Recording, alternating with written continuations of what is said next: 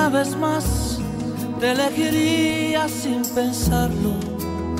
Es que no hay nada que pensar, que no existe ni motivo ni razón para dudarlo ni un segundo, porque tú has sido lo mejor que tocó este corazón y que entre el cielo y tú yo me quedo contigo.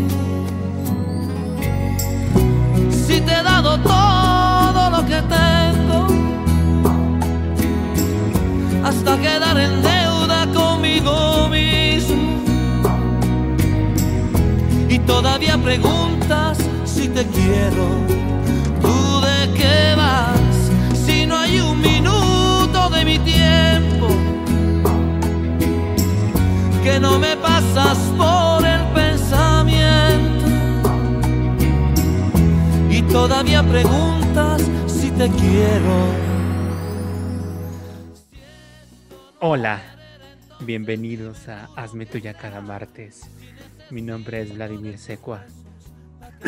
Yo soy Rogelio Lobatón Cuellar y no soporto a este señor a veces, pero pues ni modo es lo que hay, ¿verdad? Y ¿Cómo están? ¿Cómo les va en este bonito martes? Como cada martes aquí acompañándonos, acompañándoles, acompañándolos. Esperemos que se encuentren ustedes muy bien desde casita y sobre todo después de escuchar esta bellísima, melodiosa canción a cargo del señor Franco de Vita, quien ustedes recordarán porque es un cantautor italo-venezolano, ¿no? ah. Y bueno, esta canción eh, salió en su noveno álbum de estudio que se llama Stop en el año 2004 de la disquera Sony y pues recordarán este gran éxito, entre otras cosas porque fue el tema principal de una telenovela muy preciosísima que la verdad nunca jamás vi, no me acordaba que existía, no sabía que existía, que se llamaba La otra mitad del sol protagonizada por nuestra muy querida, íntima amiga, amiga personal de toda la vida, Annette Michel, y nada más y nada menos que el ganador del, ah, no, el ganador, el nominado al Oscar es que ya, ya con ser nominado ya eres ganador, ¿no? Así Lo importante es este, competir. Exacto. El señor Demian Bichir, ¿no? Los dos ahí muy protagonistas. Y de antagonistas estaban María René Prudencio, Ari Telch, parece osito, y Fran Merrick, ¿no? Que yo creo que era como su tercera telenovela o algo así, la recuerdo muy bien. Y ahora, bueno, a ella, ajá, y ahora muy casada con Raúl Sandoval de la Academia, ¿no? Este, les digo la verdad, yo no vi esta telenovela, pero Vladimir sí. ¿De qué iba la telenovela maravillosa? ¿Te acuerdas? ¿Por qué la viste? Más o menos. Es que, no sé, no sé por qué la vi, pero era top, o sea, salía antes de las noticias y salía como de 10 a 10 y media. Y se trataba, según yo, de, de que los dos protagonistas como que habían vivido amor en otras vidas pasadas y en esta se reencontraban y trataban muchos temas así esotéricos o no sé, espirituales. Que fueron, fueron tu Hércules y tu Megara y luego tu Frida Kahlo y tu Diego Rivera o qué? No sé si tanto así, pero por lo menos de una vida anterior sí se conocían. Ah, ah y, ajá, creo que creo que no sé si Annette era la terapeuta. Sí, leí que, Annette era la terapeuta. Él, ella tenía visiones y luego su matrimonio fallaba, algo así. Iban con la terapeuta y la terapeuta resulta que era la enamorada. no, hombre. Suena como una telenovela que deberíamos ver todos alguna vez en nuestra vida. Ajá, y trataban muchos temas así. También eh, el hijo, no sé si era hijo de Annette o hijo de él, que era un niño índigo. Y se Creo que era de... por primera vez en televisión este tema. Ay, Dios mío. Y ahora ya a nadie le importa y nadie lo toca. más que los noticieros. Pero la canción sí, yo sí la recuerdo perfecto. La canción es que en, ese momento, ¿se acuerdan que ya hemos comentado aquí que a Azteca le encantaba explotar a los artistas, ¿no? Entonces, aunque este señor no era de Azteca Music, o bueno, no sé, igual y tenían acuerdo con Sony, desconozco, este, pues sí, lo explotaban muchísimo. Me acuerdo que salía siempre en la academia, así en todas las generaciones, como que era el padrino, así, ya llegó su padrino, chicos, y se abrían las puertas y...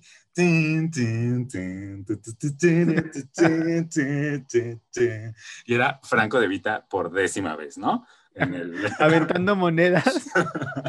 el aguinaldo. ¿Cómo se llama? El bolo. el bolo. ¡Padrino! Sí, o sea, como que era su padrino. Y a mí me caía tan gordo este señor. No sé por qué. No les puedo explicar el por qué, pero sus canciones no me gustan a la fecha. Y, me cae como que, como que me nublaba la pantalla, ¿sabes? Como que era el momento de ir al baño cuando él salía. la verdad. O sea, con todo respeto, reconozco el talento, ¿no? Pero, pero pues sí, no, no es ni mi tipo de canción ni nada. Y en este disco, Stop, del 2004, venía otra canción que tal vez ustedes recuerden, con el dúo Sin Bandera, que se llama Si la ves. Ah. Si la ves, dile que... Y aparte, siento que el señor ha tenido como 60 años toda su vida, ¿sabes? igual. Tiene cara de, sí, de mayor. ahorita no, no sé qué está haciendo, la verdad. Supongo que conciertos virtuales como todo el mundo. Pero, pero pues ahí sigue el señor. Vi que como que no ha sacado discos últimamente, así como que el último fue como 2016, algo así. Tiene un montón de discos de recopilaciones y solo tiene 10 de estudio. O sea, este fue su penúltimo eh, disco de estudio. Y ya, ah. pero Gitazo tuvo con un Unplugged que sacó por ahí, 2014, ah. algo así, que hasta ganó así el Grammy Latino y qué sé qué, ¿no? Pero bueno, ya hablamos de este señor y y lo traemos a colación porque esta telenovela tuvo un gran elenco, porque además de Annette Michel y el, para mí, ganador del Oscar de mi ambición, este, pues estaba Patricia Bernal, estaba Irene Azuela, tu Sergio Bonilla, tu Luis Rábago, Arturo Beristain y el ajonjolí de todos los moles en TV En aquellos tiempos. En aquellos tiempos, sí, porque yo hace mucho que no lo veía hasta esta semana eh, Rodrigo Cachero, ¿no? Que salía en todos los unitarios, en todas las telenovelas, pero siento que nunca fue protagónico como de una telenovela, ¿no? ¿O sí?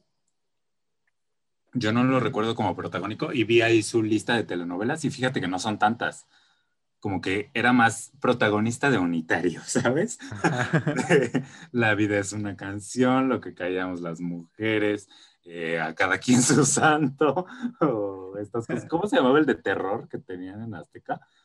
Eh, hasta el viento, no, hasta el viento tenía miedo, no. Lo que la gente cuenta.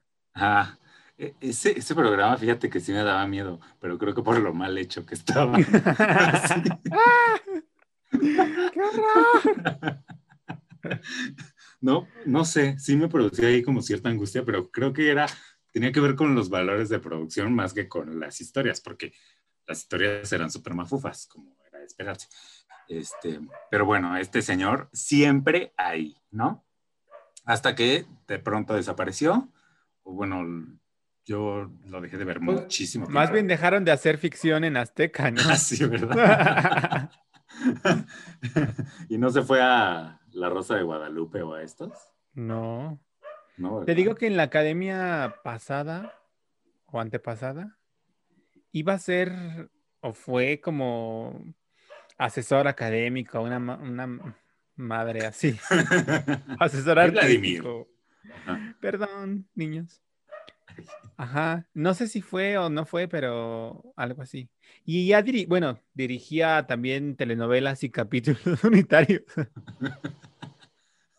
Era director. Ah, mira, y supongo que ha de dar clases en el Cefat o algo así. Digo, quiero creer.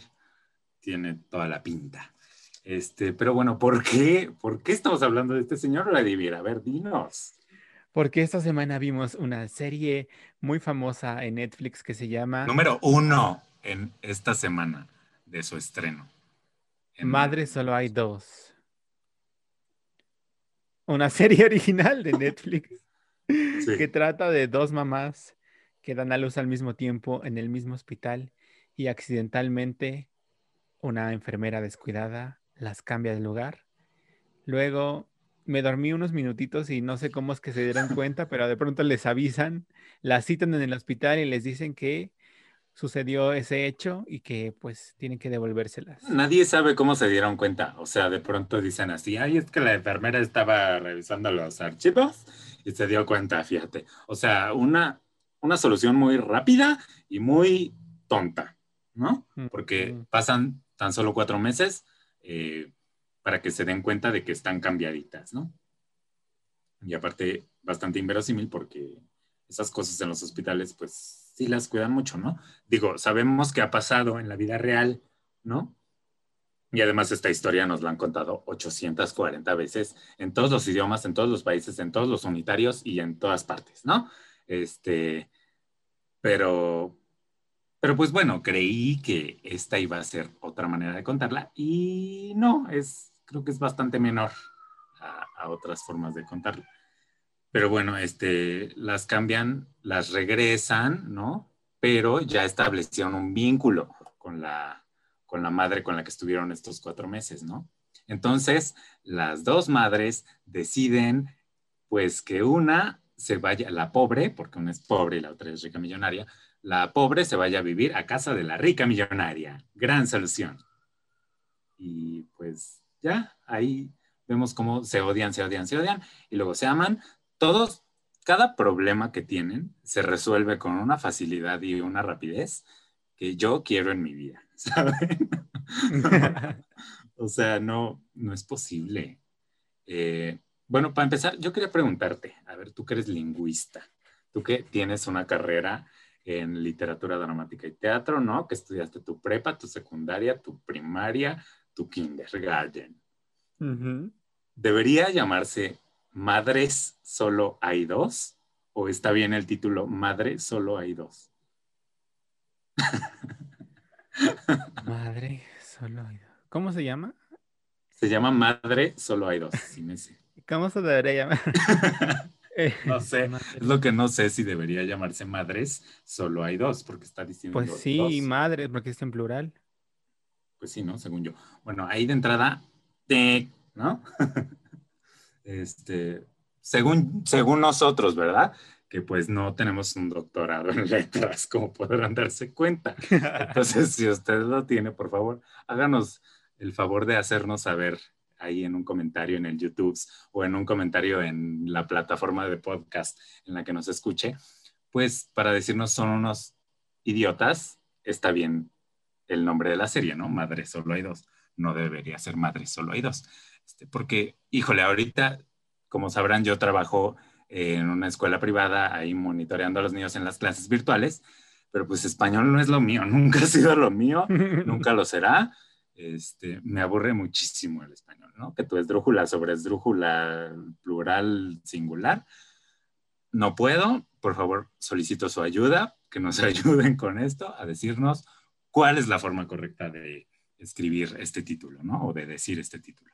Eh, los productores son Fernando Sariñana y Carolina Rivera, los padres de nuestra querida Jimena Sariñana, ¿no? Que aparte vi en el, vi el canal, me quedé helado, vi en el canal de Christopher Shugurisky, este, sí saben quién, ¿no? Eh, porque hizo reseña de esta serie, obvio la odio con todo su ser, eh, que Carolina Rivera es hermana de la ex primera dama, Angélica Rivera. Por lo tanto, Jimena Sariñana, pues es sobrina. O era sobrina en algún momento del presidente, déjate. Ah, sí. Pero pues sí, de la gaviota seguirá siendo, ¿no? Qué pequeño es el mundo. Ay, ya sé. Y, y, qué nepotista es el mundo también, porque Jimena Sariñana pues viene incluida obviamente en el soundtrack de esta bonita serie. ¿Qué, qué te pareció? Ya dinos, nos morimos de ganas de saber. A ver, tuve, tuve muchas sensaciones a lo largo de la, de la temporada, que son ocho capítulos, sus subidas y sus bajadas, pero en general el balance es positivo. Sí me gustó. me quedé helado. Otra vez. Por segunda vez en lo que va del podcast. O sea, imagínense. A ver, em, como dices, las situaciones ya la hemos visto en Juego de Gemelas, en la película de Vanessa Hudgens, de la que hablamos hace como 10 programas, en Cómplices al Rescate, en todo. Este, y, eh, y, pues está igual presentado de una manera muy, pues básica, pero creo que el gran encanto y el, la cosa que juega muy a favor de esta serie es el elenco que pues primero es diverso, no está Norma Angélica, no hay ningún Derbez, no está este, Marta Gareda, Mar Chaparro, que ya eso ya es ventaja y es bendición. Este... y hay muchas caras nuevas. Una equivocación que tuviste. No son ocho capítulos, son nueve. Ya, gracias. Ah, nueve capítulos. Ay, el pilón. como si fueran ocho de tan ligera.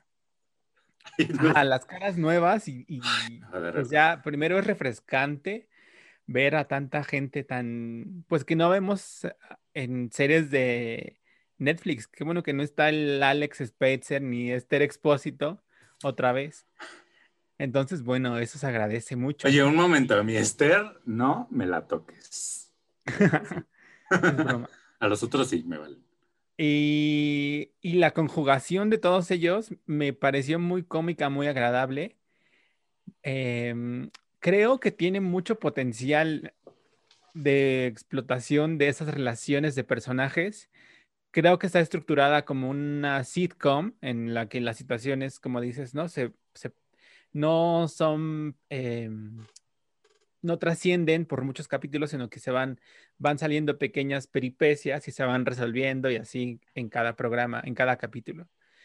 Y creo que esto podría ser una oportunidad de tener una serie de muchos años. Imagínate ver a las bebés que sigan creciendo y que vayamos viendo cómo van creciendo y cómo se va desarrollando esta relación de los personajes. Porque la este, familia, ah, esto tal vez no lo sepan, que las familias se vuelven los tuyos, los míos y los nuestros, porque toda la familia, pues de las dos mamás se involucran y viven juntos y van. Ya triángulo amoroso ahí con Ludvika y Martín Altomaro y la mamá de la otra mamá. un pasado ahí oculto, ¿no? Que sale a la luz, obviamente, en esta primera temporada. Este, pues mira, no me pareció horrible ¿no? O sea, me entretuvo, la verdad, tengo que admitirlo, me entretuvo, pero sí tiene muchas carencias. Y, el primer gran error que yo siento o que veo es esto que dijiste, que ojalá podamos ver a las niñas crecer. Pues sí, porque en esta primera temporada no lo vimos. O sea, las niñas salen un capítulo y luego salen otras dos veces en toda la demás temporada y ya. O sea, pasan a ser un tema secundario cuando, ¿cómo se llama la serie? Madre solo hay dos. Y, como que el tema de la maternidad tampoco lo tratan así. O sea, como que el que mucho abarca poco aprieta, ¿sabes? O sea, intentan abarcar una cantidad de temas así monstruosos que al final no abarcan ninguno, o bueno, ese es mi sentir. Sin embargo, pues sí, es entretenida. Este, las protagonistas, Ludvika Paleta y ¿cómo se llama la otra? Paulina Goto. Paulina Goto, la verdad es que no es tan mal. O sea, y siempre he dicho que a mí Ludvika Paleta me parece buena actriz y eh, que tiene esto que también dijimos de la de Gambito de Damas, que eh, de Dama, que evidentemente no hay comparación, porque pues una en el gran mundo de las series, ¿no? Y en una gran serie muy bien hecha y todo. Y Ludvika, pues en una serie bastante menor, con mucho menos presupuesto, pero es son muy como encantadoras, como que no puedes dejar de verlas, ¿sabes? O sea, como mucha, mucha personalidad, mucha magnética, ajá, mucho, magnetismo, mucha magnética. Les digo que necesito aprender a hablar. Este, y, y pues eso, em, sin embargo, o sea, también está plagada de errores. Imagínense ustedes que según esto, el hospital al que va Ludwig Paleta a parir eh, y también Paulina Goto, ¿sí? Paulina, Paulina Goto, este, pues se supone que es un hospital, pues, de medio pelo, ¿no? Y está mejor que el IMSS, que cualquier eh, hospital del IMSS que me digan. está limpio, así, este, impoluto. Bajo mis condiciones. Digo, evidentemente con, cometen esta atrocidad que creo yo que no pasaría eh, con tanta facilidad en ningún hospital del México actual, bueno, quién sabe, ¿verdad? Este, que es cambiar a las niñas, pero eh, pues el hospital se ve muy bien, ¿no? Y la casa de la que es pobre, pues también se ve muy bien.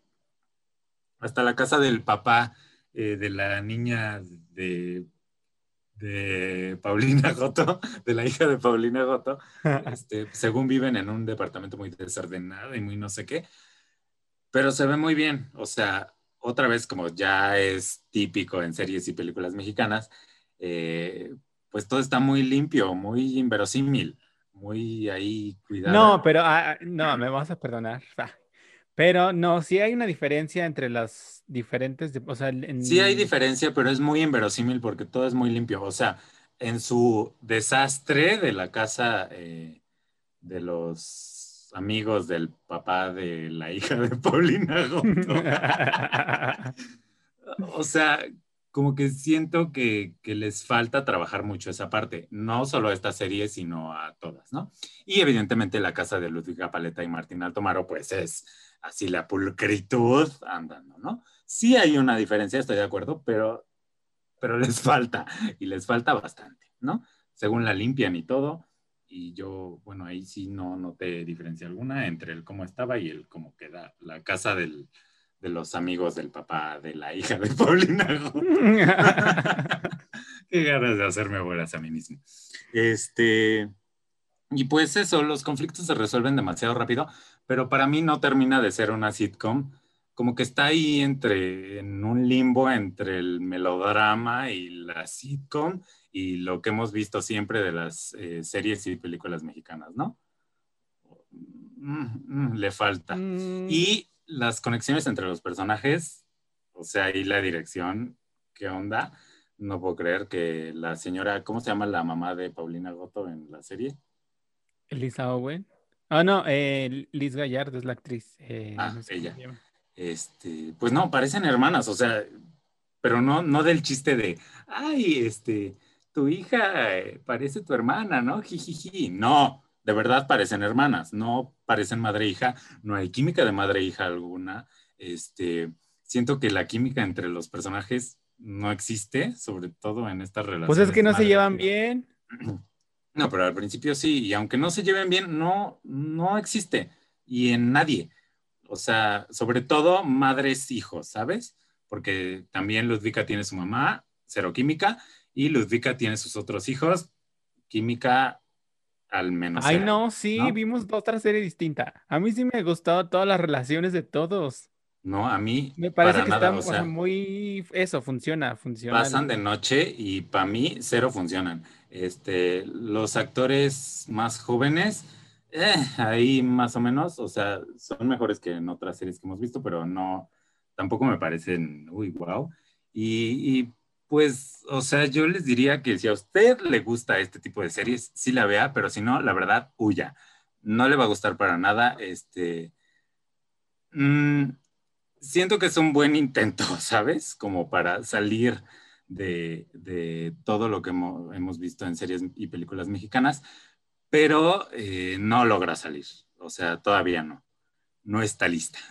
Tiene ya gráficos, hablábamos de los gráficos de esta, ¿cómo se llama? El funeral de la abuela o qué? El, testamento. El testamento. el testamento de la abuela. El testamento de la abuela. Este, sí, sí están mejor hechas, pero igual no aportan como esta, estos elementos gráficos que veíamos en esta serie de La Veneno, ¿no? O sea, están a años luz de llegar a esos niveles, ¿no? creo que hay un camino, me, da esa sensación de que por ahí va, se ve una luz ahí un poco lejana todavía, pero ahí empieza a verse. Igual no es una mala serie, es entretenida. Para mí sería serie de relleno, ahí la prendida usted mientras hace otras cosas. No necesita muchísima atención tampoco, es fácil, es predecible, este, y, y ya, pero no, no es mala igual y voy a ver la segunda temporada seguramente cuando salga, este, pero tampoco, tampoco me emociona así como el señor aquí a mi lado. Déjame agregar que estoy un poco de acuerdo en, respecto a las temáticas que se tratan, como que tenían los escritores el, así pegaron una cartulina que decía, tenemos que hablar de la mujer y el empoderamiento femenino tiene que ser una regla que se toque, o sea, y se ve como que muy forzada la, la, la, pues la inserción de algunos temas y que se repita y se reitere y es como siempre eso, que siempre se apuntalen esos temas. Eso sí se ve forzado y en eso estoy de acuerdo. Eh, pero creo que sí es, tiene eso, eso, que veo mucho potencial para hacer una serie muy explotada. Eh, sí, es ligera, sí, eh, no requiere un gran esfuerzo, pero mm, no sé, me parece que está muy bien llevada, muy... Los hijos me gustaron mucho, los, y los hijos de Ludvika. Eh, todo eso, o sea, creo que están muy bien puestos los elementos como para que se siga desarrollando y seguramente por lo menos una segunda sí habrá, porque queda muy abierta. Y además es muy obvio cuando Netflix apuesta por algo porque despliegan todo el, ah, pues la maquinaria publicitaria. En las calles hay un montón de, de anuncios de esta serie y bueno, sí lo están logrando porque es ¿Y qué es esto en las calles? Perdón, perdón la pregunta. Pues ya ves trabajando. ah, mira. Este, ¿Y qué más? y ya. Bueno, pues ya, ya le dimos nuestras opiniones diferentes. Este, ahí usted sabrá, ¿no? ¿Por quién vota? ¿Por quién vota? dejen en los comentarios qué equipos son. Linces. ¿Team hater o team lover? Este, y bueno, esta semana no fue lo único que vimos en Netflix, porque también vimos un programa de concursos llamado Best Leftovers eh, Ever, que tuvieron esta vez sí a bien traducir al español como manos a las sobras. ¿Por qué se llama así? Pues porque es un concurso de cocina en el que tres chefs transforman sobras de comida en deliciosos platillos. ¿no? Eh, hay dos rondas.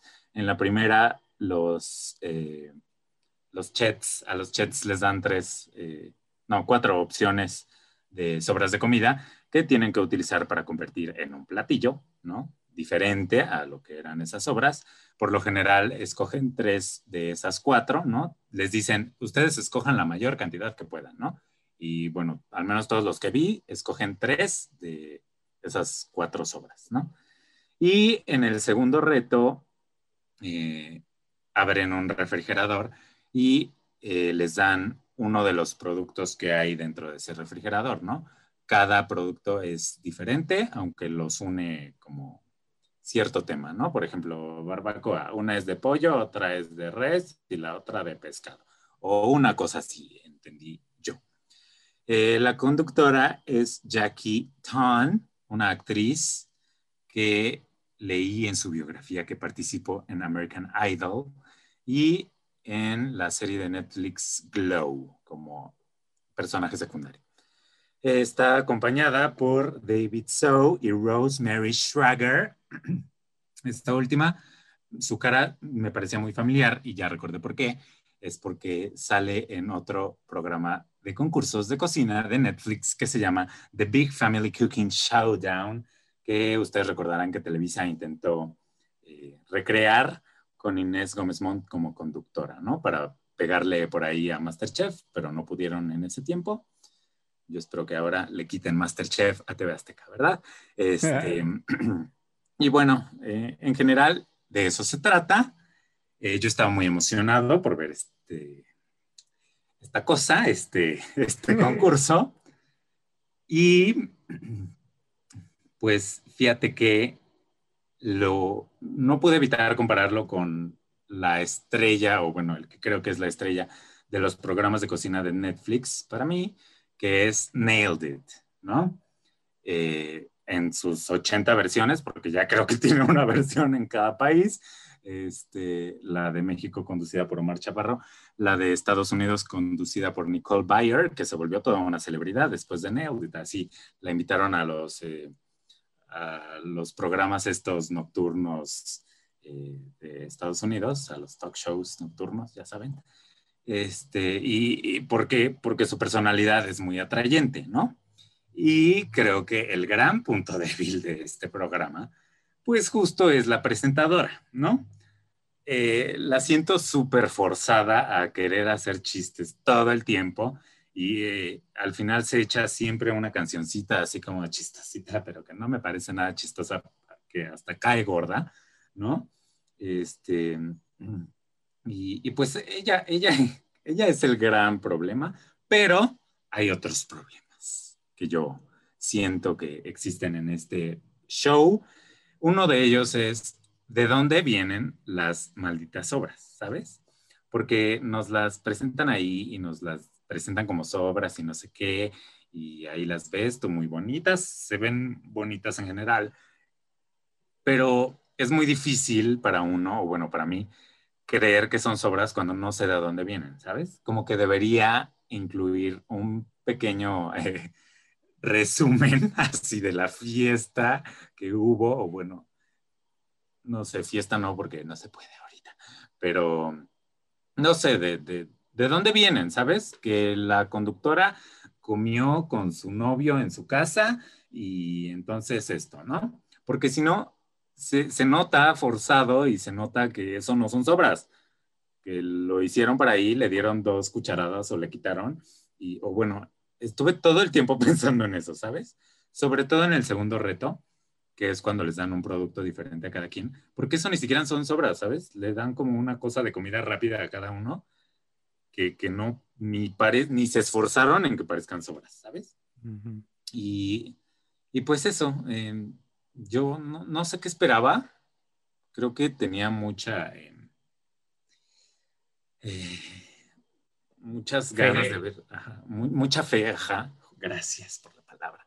Este, justo por programas como Nailed It o el mismo The Big Family Cook, Cooking Showdown, ¿no? Que me gustan mucho y, y que están bien hechos, ¿no? Y este, pues no está mal hecho, pero la conductora y el no saber de dónde vienen las obras y el que quieran hacerlo comedia cuando no sé qué tanto dé para la comedia, eh, como evidentemente sí da Nailed It, ¿no? Y que creo que funciona hasta con Omar Chaparro, a pesar de Omar Chaparro. que digo, el señor tiene toda la experiencia del mundo en conducción, pero pues no, no, no es una persona con la que me gustaría ver algún eh, show de cocina, ¿no? Sin embargo, lo he visto y lo sigo viendo y lo seguiré viendo, ¿no? Porque el programa funciona a pesar de él. O, bueno, no a pesar de él, porque ni está mal, tampoco me parece genial como la, la gringa Nicole Bayer, pero pues funciona. Aquí no funciona y siento que si no la quitan o la cambian o le dicen bájale 20 rayitas, por favor, no va a funcionar nunca. Eh, la verdad, solo vi tres episodios, no pude ver más, porque no porque no tuviera tiempo, sino porque de verdad me chocó la señora esta.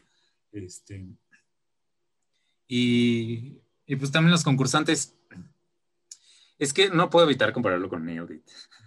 En Nailed It tienes estas personas que mandan su video y que no les sale bien los postres, ¿no? Y demás. Y por lo general tienen personalidades muy divertidas.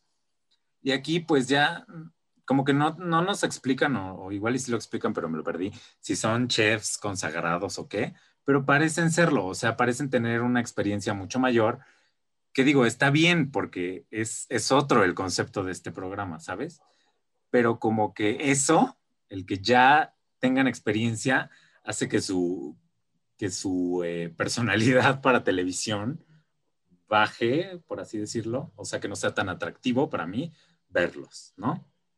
Y, ya, aquí mi tesis doctoral, ¿no? Perdonen ustedes. ¿Y a ti? ¿Qué te pareció? ¿Lo viste todo? Lo odié, no, obvio no, vi uno y medio. Eso, la conductora es horrible. Eh, luego, creo que sí, es el formato que yo un poco extrañé o necesité involucrarme emocionalmente con los participantes, que eso que dices, que no sabemos de dónde son, qué tienen, que igual en la búsqueda de una emoción igual en exceso harta también, pero la falta de eso pues también se siente.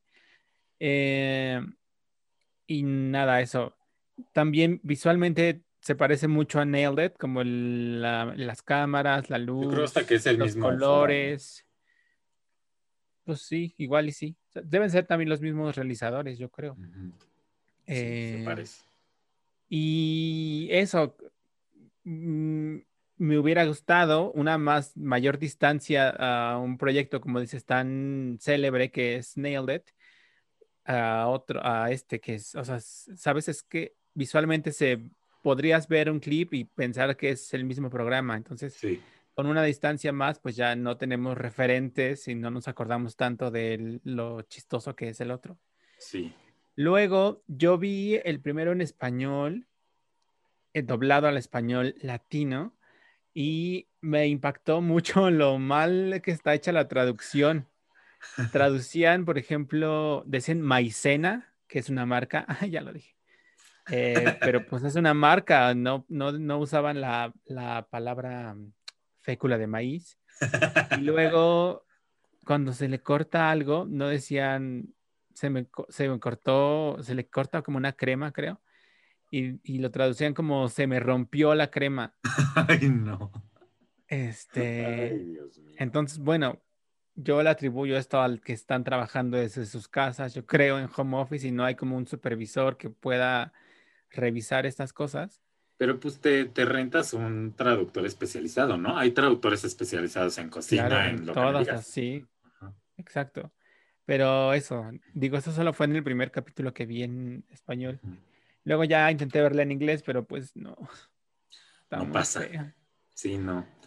Eh, lo, lo, que rescato, pues es su, su, bueno, su escenografía me gustó, sobre todo su escritorio porque es muy mm. adorable, que son unos toppers. Y yo he estado todo el tiempo viendo a los toppers deseando tener unos así. Más plástico y más basura de este planeta, pero no importa, se ven preciosos. Se ve como algo que debería, como algo que debería vender así el Miniso, pero para, pero de muebles, ¿sabes? Deberían inventar uno así. Una línea de toppers.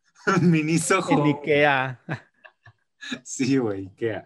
Algo así deberían vender, fíjense. Está bien creativo. Y aparte que lo puedas abrir y ahí echar tus documentos y tus cosas ahí bien bonito. Ay, no, pero se debe ver feo ahí bien lleno de cosas. Ay, pues igual y les compras este unos unos folders así con forma de comida para yo, tú ya joteando así a gusto. este, no sé, mi mente voló con su escenografía. Está bonita, o sea, deja tú lo que, pues sí, nos recuerdan a Edith, y, la comida china también está bonito. Sí, tienen una leche ahí al lado también. muy adorable. Los señores de arte muy bien, ¿no? Y de escenografía. Pero Lástima de contenido. sí, asqueroso. Que pongan el ahí y ya. que se lleven la mesita de los toppers. Sí, todo. Es que es muy adorable. Aunque no tiene nada que ver con Nailed ¿no? Pero bueno. Y la este, comida a mí no se me antojó nada. o sea, como que pensar en que son sobras, no sé, me daba asco, porque creo que si alguien ya le mordió y lo echó. Y... Sí, es, es raro. Y aparte, aquí con las sobras, o bueno, aquí en México, siento que con las sobras lo que haces, pues, es comértelas como están, ¿no? Como que no te buscas una, a menos que sea Navidad y, y surgen estas tortas o estas cosas, mm. como que ahí la gente sí se pone más creativa, ¿no? pero así en el día a día, pues te lo tragas como estaba, ¿no? Y ya. Sí, o, la parte creativa también es como cuando, no sé, te metes a la cocina y ves qué hay, va a ver qué, preparas, ¿no? O sea, como hay, hay, no sé, unos hongos y hay unas espinacas, ah, pues ya te haces un huevo con hongos y espinacas. ¡Ay, qué creativo! un omelette. Pero bueno, ya, ya, ¿no? Basta de hablar de, pues de cosas que ni nos gustaron. Así media hora hablando de ella. pero, sí vamos a hablar de cosas que no nos gustaron. sí, otra vez, ¿verdad? Siguiendo con el tema de la comida. Pues, y de pues, cosas que no nos gustaron. Pues, ¿qué creen que vimos esta semana? Pues sí, Masterchef. ¡Adivinaron! Ustedes lo saben. Masterchef 2020 o 2021, no sé cómo le digan. Este, no sé qué capítulo es. Ya, ya, el consejo que me dio Vladimir ya se quedó en mí para toda la vida y entonces lo veo en YouTube. Esta vez lo vi en velocidad 2 porque no, o sea, no quería perder dos horas de mi vida. O sea, doble velocidad, pues. Eh, 2X, pues, es que no sé cómo decirlo, al doble de velocidad. Este, porque no quería perder dos horas de mi vida ahí viendo, haciendo corajes, por nada, por la cara de Adriana. Este, mm. Entonces lo vi a doble velocidad, igual y no entendí la mitad de lo que estaba pasando. Pero pues fue rápido, ¿no? Me quité ese curita rápido. Y pues highlights no hay más que Osvaldo salió, fui muy feliz, lo agradezco. Creo que todos en los comentarios del video de YouTube, eh, que, que, es donde lo vi, eh, estaban muy felices de que Osvaldo salió, ¿no? Y hasta mi hermano me dijo, ya solo falta el sombrerudo, ¿no? Que ni me acuerdo cómo se llama. Este, y pues sí, eh, bueno, para mí faltan bastantes otros, ¿no? Quizá los únicos que me caen bien eh, todavía son Meche, todavía, ¿eh? Porque quién sabe la próxima semana. Meche y David, aunque David tuvo una controversia esta semana, ¿no? Al parecer, con nuestra querida y amada y estimada Janine, porque resulta ese que pues Janine dijo que en su video de la semana antepasada, dijo que ya no va a hablar más de Masterchef en su canal, porque pues ahí Azteca se ha puesto, se ha puesto ruda, ¿no?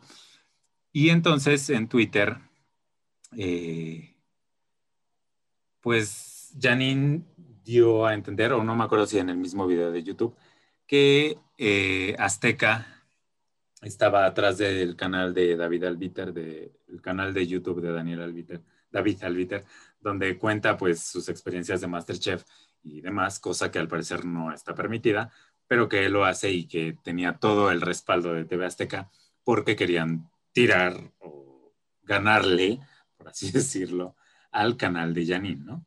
Y pues ya el otro salió a defenderse y que no, y que tú, y que las traes, y que yo, y que tú, y no sé qué, ¿no? Entonces, pues eso, eso pasó.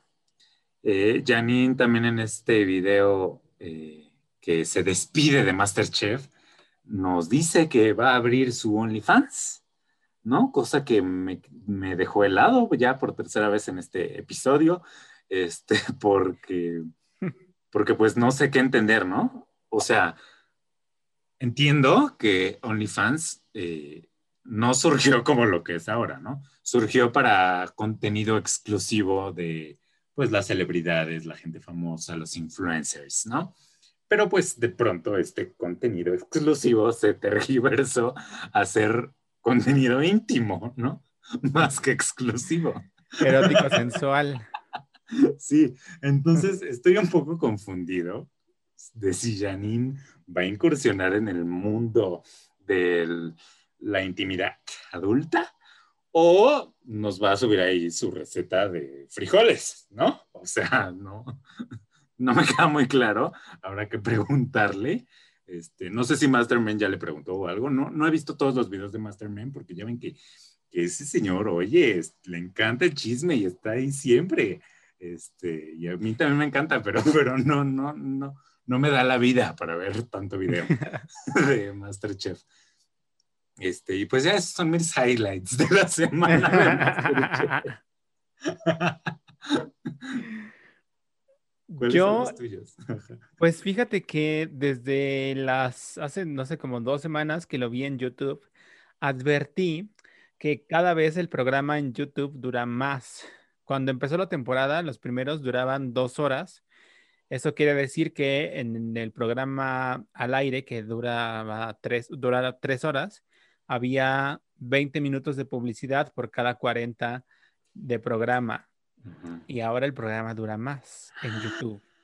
Eso quiere decir, según yo, que no está viendo tanta publicidad y están alargando más el programa. Además, esta semana hubo unas cosas en la edición que era, como, ah, ¿qué pasó? O sea, manda una clase, pero luego en la clase se ve que la grabaron antes y no están todos. Aparte, era clase de mole, ¿no? Y nunca Ajá. cocinaron mole y entonces es como, ah, mira, pues chida tu clase, pero. ¿y? Ajá, sí.